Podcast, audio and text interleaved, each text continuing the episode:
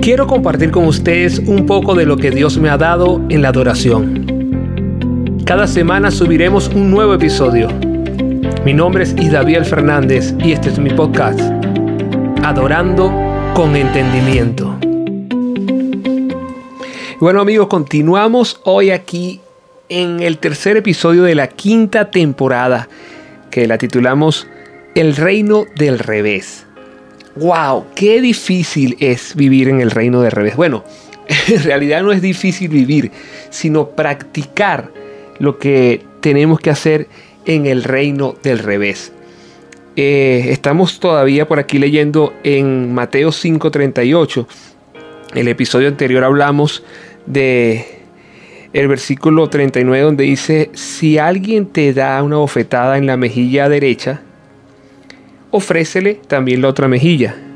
Aquí el truco que tenemos que aplicar es que no te den la primera bofetada en la mejilla derecha para que pongas la izquierda.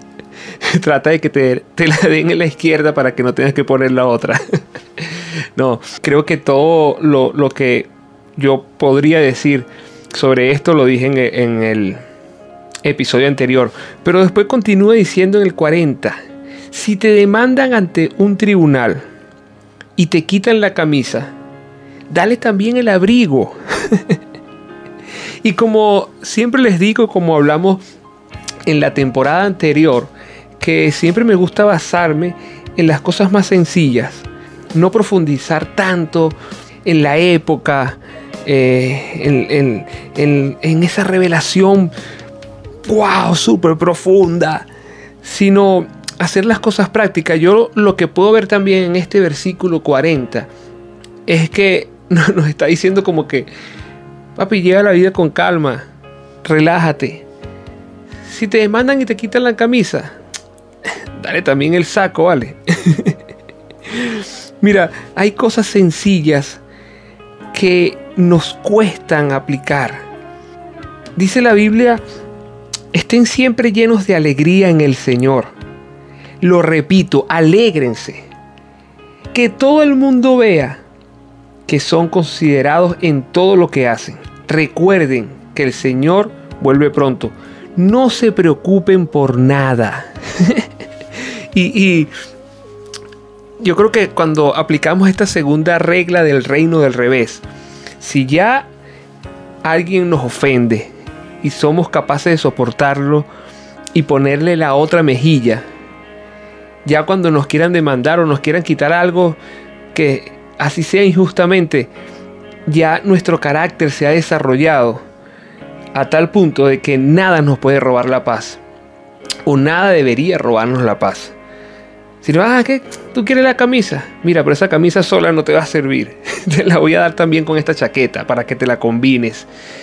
Y cuando uno actúa así, de verdad que la lección que le da a la otra persona es impresionante. La gente comienza a decir, wow, pero ¿qué estaba haciendo yo? ¿Cómo este hombre actúa así? Y yo recuerdo que en una oportunidad yo tenía una banda musical, un amigo mío tenía otra banda musical y un tercer amigo, que no podemos decir sus nombres ahorita, tenía otra banda musical.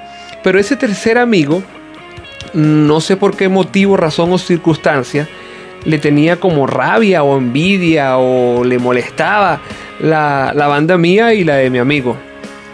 Pasaron los años y mi amigo y yo montamos un estudio de grabación excelente, Dios nos los dio. Y por cosas de la vida, digámoslo así, o por casualidad, no, por causalidad, este tercer amigo que nos tenía envidia grabó una canción en otro estudio y fue un trabajo muy mal hecho, de verdad cuando nosotros lo escuchamos dijimos, wow, de verdad que ese loco, en vez de venir a grabar aquí, le hubiésemos hecho algo mejor. Pero bueno, él tendría sus motivos, no quiso grabar. Nosotros decidimos llamarlo en una oportunidad de decirle, mira, queremos grabarte un tema. Pero la condición es que tienes que borrar el otro que hiciste allá. No, pero ¿por qué ustedes siempre que, que quieren que ustedes son los mejores, este y lo otro? Y no, nosotros no te vamos a cobrar, nosotros queremos sembrarte eso, queremos regalarte un tema bien hecho.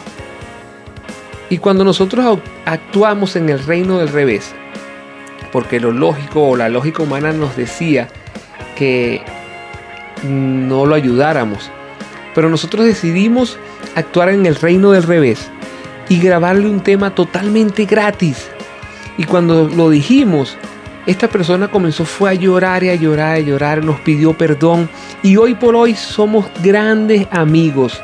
A pesar de que estamos en países distintos, pero somos muy buenos amigos, siempre nos escribimos, pero lo que marcó la diferencia y lo que hizo que se restaurara esa amistad fue que actuamos en el reino de revés.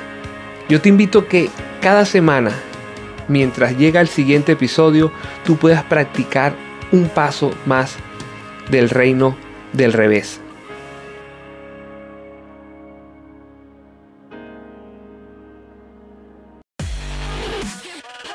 Y recuerda, cada miércoles un nuevo episodio de Adorando con Entendimiento.